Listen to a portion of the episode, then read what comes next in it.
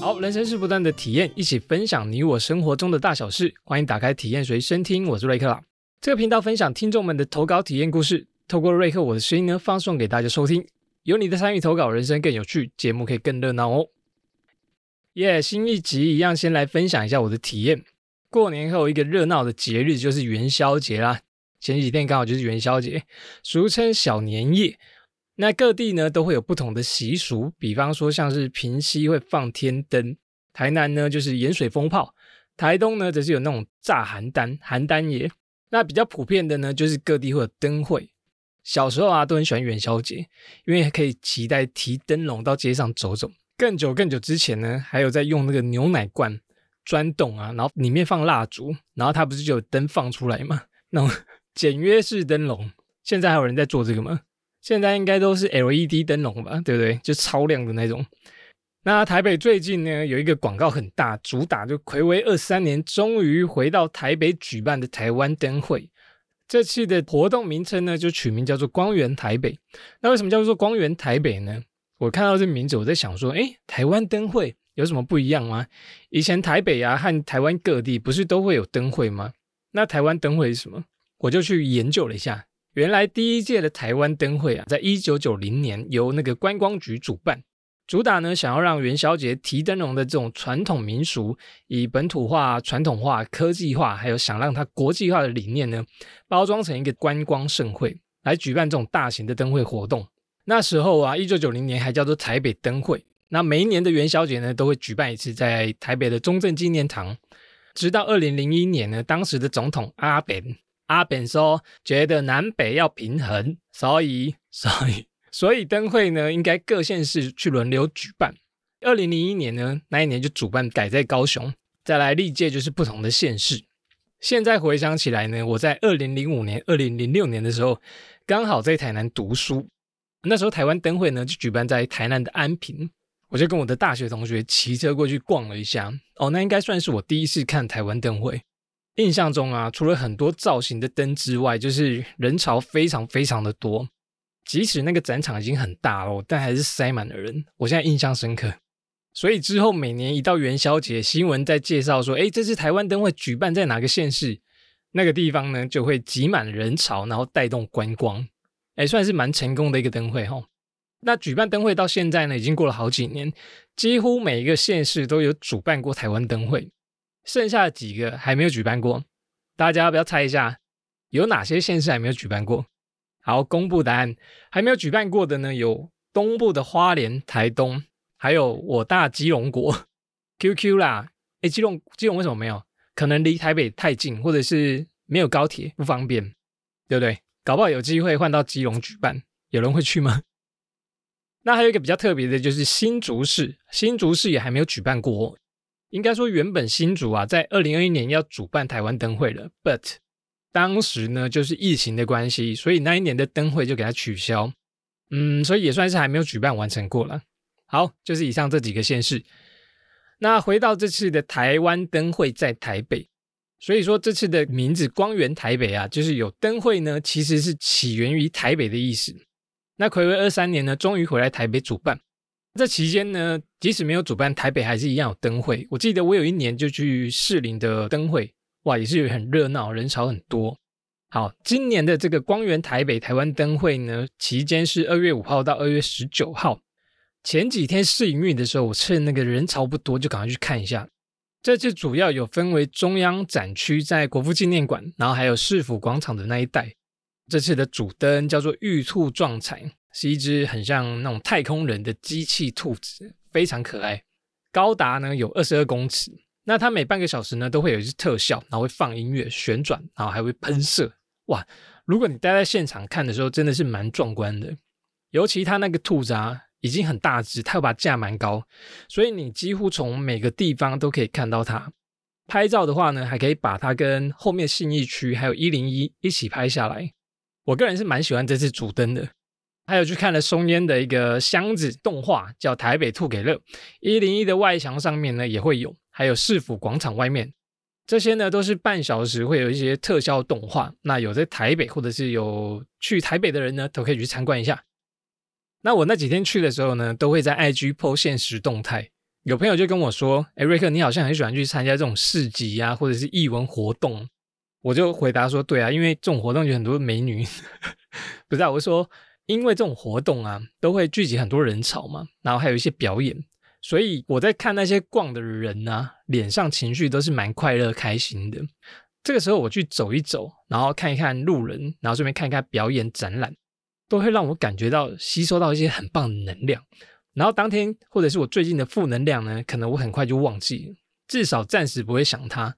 所以当我一天工作可能蛮累的，或者是觉得最近鸟事很多不太顺，我都会找时间去这种人潮聚集的地方，享受一下这种欢乐的氛围。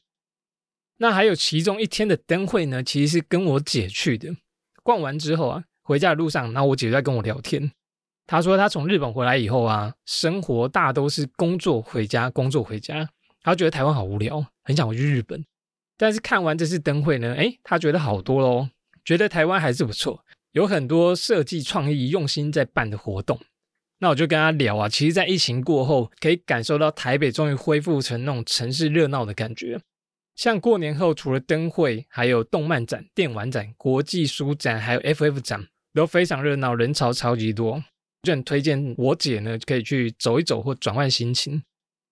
所以呢，大家如果有觉得生活中有时候很无力啊，就很烦，想转换心情，不管你是一个人或者是去找朋友，我觉得都可以去像灯会啊，或者是这种市集逛逛走走，感受一下那种不同的氛围。我自己是蛮喜欢的了，好推荐给大家啊。最后也有想说，在我去逛这个灯会的路上啊，看到很多加班执勤的警察，因为灯会都是晚上嘛，还有一些导览的志工啊、清洁人员，也是非常谢谢他们的付出。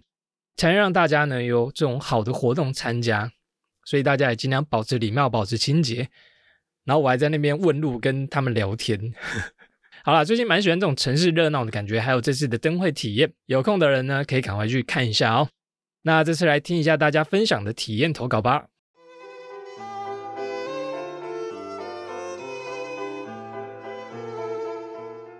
好，首先第一个投稿呢，来自于呱呱，哇，呱呱，好久不见，呱呱。呱呱说啊，在半年多前呢，因为工作即将进入第五个年头时，而我又是哈拉迷，每天的通勤时间呢都在收听哈拉充能量。正在我觉得工作上很迷惘，已经无法从工作上得到任何的成就感，甚至已经少了一些工作动力。刚好瑞克跟艾米呢有聊到职业还有工作的相关内容，我从中得到一点力量以及想法，最后靠着这一股勇气，让我毅然决然的提出离职。身为工作狂的我呢，做的是助人的工作。在工作上感觉像是上班打卡制、下班责任制，经常性的拉长工作时间，导致自己呢越来越疲乏，身心灵都出了一些状况。所以离职后的我就开始重新放慢生活步调，并开始让自己找回新的生活品质。离职后呢，因为太想奔向自由，所以就找了很多的事情做。其中之一就是在离职以前呢，找到想要去换宿的地方。但这个前提条件呢，是必须要有汽车驾照，而且能够开上路。我呢，就在离职的隔天，立刻去驾训班报道。虽然我是那种连玩碰碰车啊都没有办法好好控制方向的人，差第一，所以去驾训班驾训，所以去驾训班的时候呢，真的超级紧张。第一天上课的时候啊，教练直接跟我说：“来，你上车直接开车没有关系。”坐上车的我真的脑袋空白，想说：“哎，教练，你是认错人啊？我我什么都还不会。”于是呢，教练说打什么档做什么事情，完全是照一个口令一个动作。一开始呢，根本抓不到的感觉，怕到一个不行的那一种。虽然教练跟我讲说啊，里边跟丢哪，我家有东啊，而且呢也会帮忙的看着。才上了一周的时间，教练说他已经把全部的课都上完了，在场内我开的状态算是还可以的时候，教练突然跟我说：“走，我们今天去外面练习开车。”当下想说，哎，还有其他地方可以练习开车吗？结果不是，是要直接开上路的那一种。所以我就第一次开的这种上面放着道路驾驶考验中的车，直接在马路上给它跑起来了。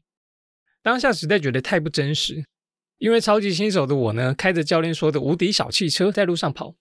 会教他无敌小汽车呢，是因为太多已经是超级老手的驾驶们看到这种道路驾驶考验中的车呢，都会马上避开，所以觉得他很无敌。上了为期一个月的驾训班课程后，还好有顺利拿到汽车驾照。但很可惜，后来的换数名额呢也没有了。所以虽然有拿到汽车驾照的我，可是到目前为止，我都还没有勇气自己开上路哦。感觉真的有那种越没有开就越不敢开的感觉呢。以上，来来来，右转一圈半哦，看到标志有没有？标志在左转 三圈，直直开，好怀念哦。以前我记得拿驾照的时候啊，教练都会这样教我们，然后看到什么标志转三圈哦，你就可以安全的出来了。S S 型倒车的时候，记得我考到汽车驾照好像是大学的时候，然后那时候在台南念书，就去考汽车驾照，因为当时都说台南考汽车驾照比较便宜，那你在台北考的话很贵哦，可能都要一万以上哦。然后我那时候的驾训班教练也是跟呱呱这个一样很酷，就是说，哎，什么左三圈右三圈，看到标志或者是驾训班的口号什么的。教了几天呢，也让我自己练习。不过我记得那时候我们还不用道路驾驶，诶，现在是不是驾训班都要先那个路考？就是你要先开上路，考试有这一关你才可以过关。感觉这难度增加了呢。呱呱很厉害，一次就过。但我觉得这是好事了哈，就是至少你有开上路过。因为感觉以前不少人啊，就是在驾训班内拿到驾照考过之后呢，然后一旦开上路就就觉得很可怕。然后你可以看得出来，这个人好像就是新手开车的感觉。至少有开上路过后比较安心啦吼。然后呱呱有问题，呱呱说记得瑞克是会自己开车的，想问问都是怎么训练自己可以慢慢的开车上路呢？很怕自己不小心去撞到东西之类的。熟悉开车哦，哎，我觉得都是多开多练习哎，就像很多事情一样，就是至少先熟悉。像比如说你像打篮球啊，你就要学会慢慢运球。那骑脚踏车呢？你要学会慢慢抓平衡感。所以说啊，既然是练习，所以你刚开始就不要先找那种车很多的地方，比如说上下班时间的台北，你就硬要去那个时间练习，然后车超级多，市民大道硬要在那边练习，那个太难了。或者是各县市的闹区啊，上下班时间都尽量避开，那种感觉就是你一玩游戏就选择那种超高难度一样，有点可怕。所以我觉得应该先去车流量少的地方嘛，比如说郊区或者是那种风景区啊，平日的风景区比较安全的地方。然后我又想起来，我刚开车的时候啊，有一次就去那种北海岸金山的路上，那时候刚好车流量很多，我也是一整路我都只敢一条线慢慢开，我不太敢切内线外线，我都觉得哇，旁边的车怎么一直来，好可怕哦，我会觉得很紧张。但现在呢，已经有开车经验好几年的我。直接鬼子切入，没有开玩笑，不要学。我是说，我都有看好打方向灯，我才切进去。那我觉得这开车这种东西，尤其在台湾开车，真的是蛮累的。你就算哦顺顺守规矩的开，后后面可能就是会有赶时间，不知道那种一秒钟几百万上架的人，会逼你车闪你大灯，不然就是你顺顺的开，那前面那台车呢，就是开超级慢，你你就不知道他为什么。为什么这么慢？为什么不走呢？为什么各种状况啊，或者是逆向的啊，什么提车冲出来的啊，你还要帮他注意耶？他没注意到，你还要帮他注意，就就蛮累的。然后大家又很赶时间，我就觉得台北开车或者是其他市区开车，大家开车都好急哦，一发现有空档就嗯赶快加速，以免后面人逼我车这样，所以恶性循环，整个交通就非常混乱。那新手要上路真的是困难度高很多。像我姐啊，又讲我姐，我姐考到驾照之后啊，她说她只敢在日本开车、北海道开车，她回来台湾她完全不敢开，她觉得台湾交通非常可怕。好了，以上给呱呱参考，希望你呢开车开得像拓海一样厉害。感谢呱呱的投稿，恭喜你呢勇敢转职成功，祝福你接下来人生顺利，也期待你接下来的体验投稿哦，谢谢。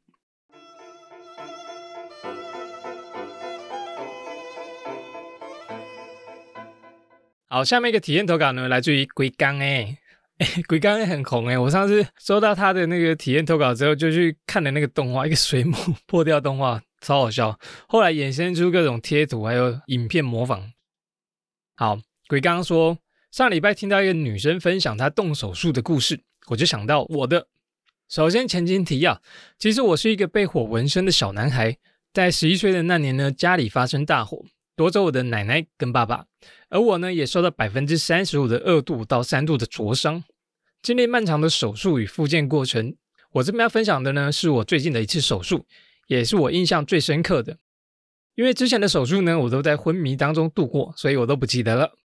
那这一次呢，要动的是叫做皮变分割手术。意思就是说，他要把粘在你手指上的皮啊切开，然后缝线，让你可以像正常人一样的活动。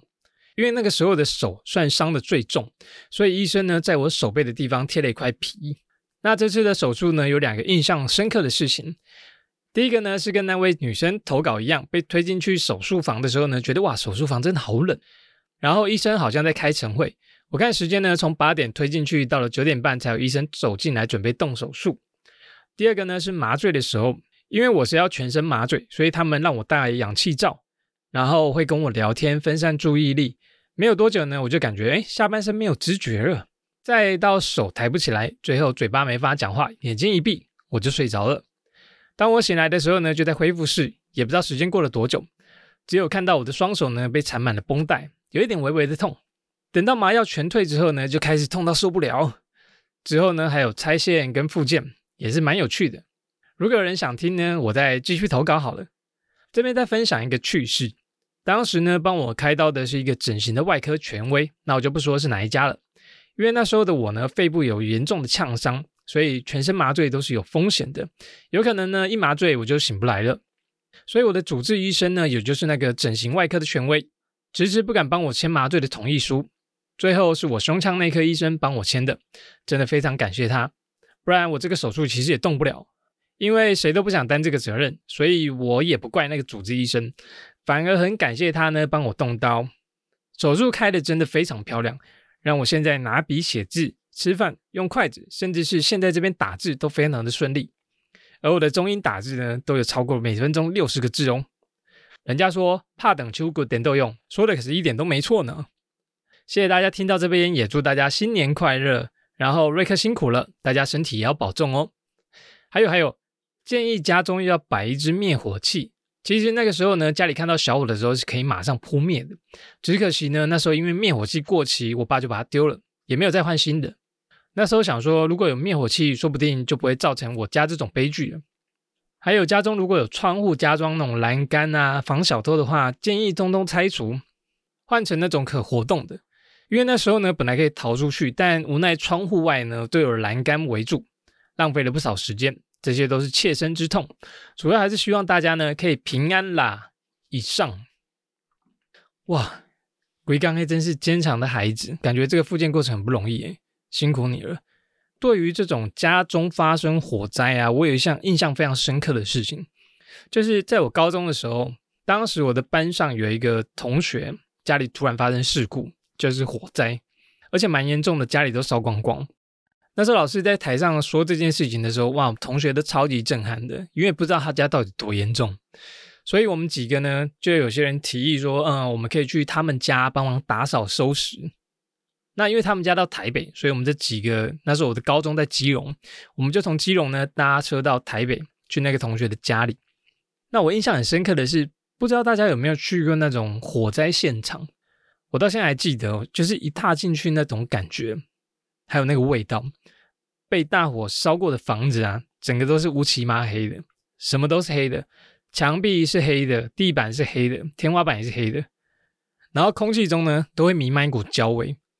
那我们当下去那边呢，真的也不知道能帮什么忙，所以当天好像就是帮忙打扫地板啊，丢丢热色啊，只能帮忙清扫这样子。所以这种火灾真的是蛮可怕的哦。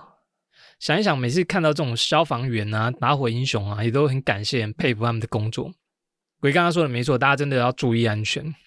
那鬼刚刚有问题说，瑞克有动手术的经验吗？哇，像你这个这么大的手术，我没有呢。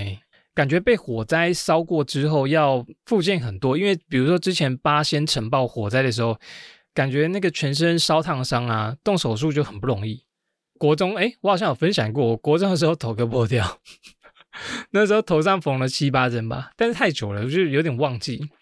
那我就记得，我只记得在家里躺很久，然后因为头开刀嘛，就头发不能洗，会很痒。我 我大概就记得这样。但是我之前在医疗业啦，所以工作啊都是在手术室，那也常常会被血喷到，然后看到骨头啊什么的，所以鬼刚刚写这个情境啊，我其实都蛮熟悉的。所以我知道手术过后到康复真的是很不容易的过程。鬼刚刚你应该是付出很多努力在复健才会恢复良好，很棒，恭喜你。所以康复之后是不是都会蛮感谢医生的？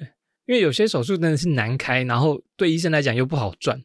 我是分享过，我一个手术好像开了十几个小时吧，哦，真的累。那一台刀其实不好赚哦，但是就是会有些佛心医生呢，真的是愿意帮助病患的那一种，那些受伤的人才有康复的机会。所以哈，真的是对医护人员还是要有礼貌一点。常常在新闻啊，看有些人喝醉啊，或者是或者是心情不好急呀什么，就在医院闹大骂那个医生护士，紧架节目汤呢。好了，感谢龟刚爱分享你的手术体验，恭喜你顺利康复了，也祝福你在康复的人身上呢平安健康，遇到开心有趣的事情，期待你的下次投稿体验。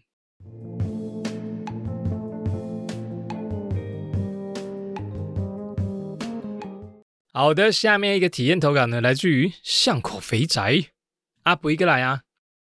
阿布说，继上次被干到住院的故事之后呢，这次来讲讲出院后的那一趴。第一次有印象进寺庙里面收金，在住院的三天里啊，什么都不能吃，只能依靠点滴袋里面的透明液延续生命。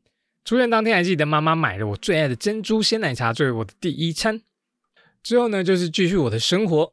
早上去家训班，上完回家吃午餐。哎呦，单压哦！原本是个美好的行程，却从出院后一切开始乱了套。出院后的第一天，练车练到一半的时候啊，我的眼睛开始会不由自主的翻白眼，是完全无法控制的那一种，甚至呢，已经到无法自己走路的程度，因为我根本看不到前面，只能努力的呢用意志力逼自己把眼球给翻回来，但只能维持零点一秒，它又马上翻回去。我就把车停在旁边，然后到厕所开始一直哭，一直哭，一直哭。难道难道这就是骨盆腔发炎的终身后遗症吗？我的人生是不是是不是就这样毁了？那我一边哭啊，一边打给妈妈，让妈妈来离家里走路只要三分钟的驾训班接我回家。回家以后呢，也是整天的以泪洗面，也无法好好的入睡。我甚至开始相信菩萨的存在。既然我命不久，那就要开始跟菩萨好好打好关系。整天呢放着佛经歌曲，跟菩萨说：“我好乖，我好乖，请保佑我。”第三天下午，当时的男友，也就是那个肇事者，说要带我去庙里面收金。那说新庄呢有一件很有名、很厉害、很猛的，于是我们就一起去了。我在小房间里啊，和庙里的人说我的八字，还有来这边的目的。他就请我宝贝，那询问神明要买多少的贡品等等。买完之后呢，我就站在中间等。心里就是满怀期待，希望等等呢做完法，我就可以恢复正常。可惜天不从人愿，庙里面的道士啊一边念着咒语，我我站在旁边一边翻白眼。我想说，干这个鬼怎么连道士都不怕？我完蛋了。回家后呢，我一边哭一边吸着我的手摇珍珠奶茶。爸爸终于忍不住决定打电话给医院，问药师说：“我的宝贝女儿到底为什么一直翻白眼呢？”药师呢调出我的资料，然后就看看药品。淡然的说了一句：“哦，是止吐药啊。”我的心里圈圈叉叉，标出无限脏话。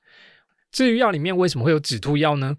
因为啊，我只要吃西药就会吐，尤其是那种大颗的药丸，像胶囊啊，我是偶尔可以幸运的吞下去，然后不会吐出来。但扁圆形那种，基本上就是吃下去，那过半小时后呢，会被我整颗的吐出来。所以医生这次才开了止吐药给我。那我就赶快把药袋拿回来再看一次。上面就写着副作用，写说走路可能会跌倒。我真的是谢谢。从这天开始，我吃西药会吐的镜头呢，就突然的治好了呢。瑞克有什么建议吗？以上，笑死，这篇怎么那么无厘头？我边念，我一直在边想到你在那个庙里面翻白眼的情况，还有在家居慢翻白眼。哎，好像真的蛮像中邪，发生在我身上，我就觉得真的是我是不是坏掉了？因为。真的很莫名其妙，突怎么突然会这样翻白眼？我可能会跟你一样去收金呢，就觉得好怪哦。但你为什么可以打这么好笑？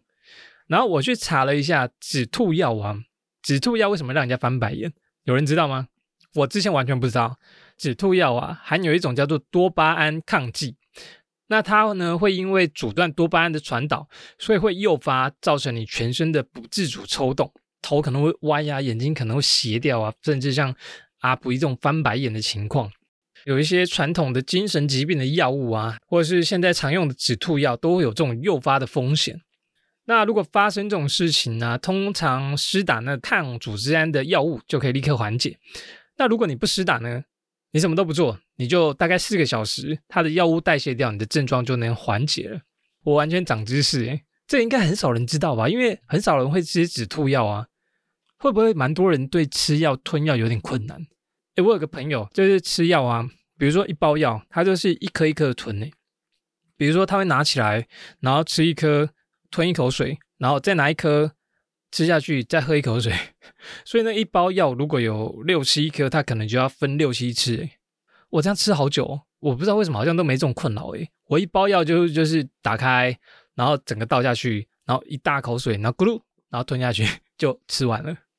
上次上次确诊啊，吃了西药，还有那个清冠药，然后那个清冠药是药粉。我小时候超级讨厌那个药粉，我吃的时候啊，喝水常常就呛到吐出来。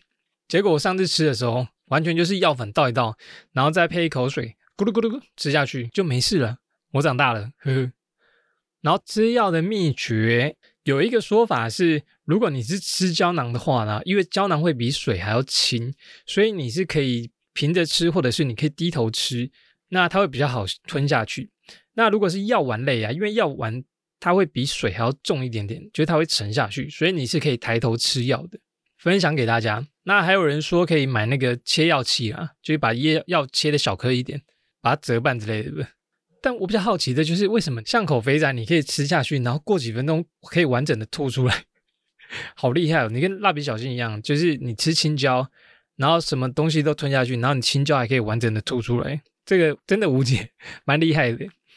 还好肥宅现在可以顺利的吃药了，真是恭喜恭喜，蛮神奇的一个体验呢。感谢巷口肥宅呢，让我们长知识了。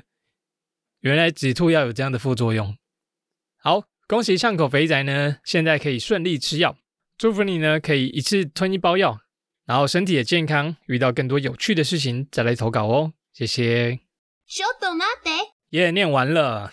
最近上了 Apple Podcast 的瞩目新品首页，Yes，终于登上了。那果然是 Apple 之力哎，就是前几天看那个，还有排到热门节目的前两百名，不知道可以在这边待多久。那如果有从 Apple Podcast 或者是新的听众呢，想要体验投稿，那你可以到 IG 上面搜寻“体验随身听”，就可以找到瑞克还有这个节目的 IG。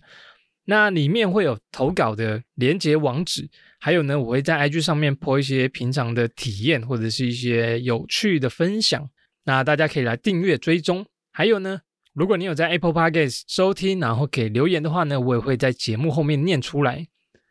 欢迎留言与我互动。OK，感谢你的收听，我们下次见。还有也很期待大家的体验投稿哦，拜拜。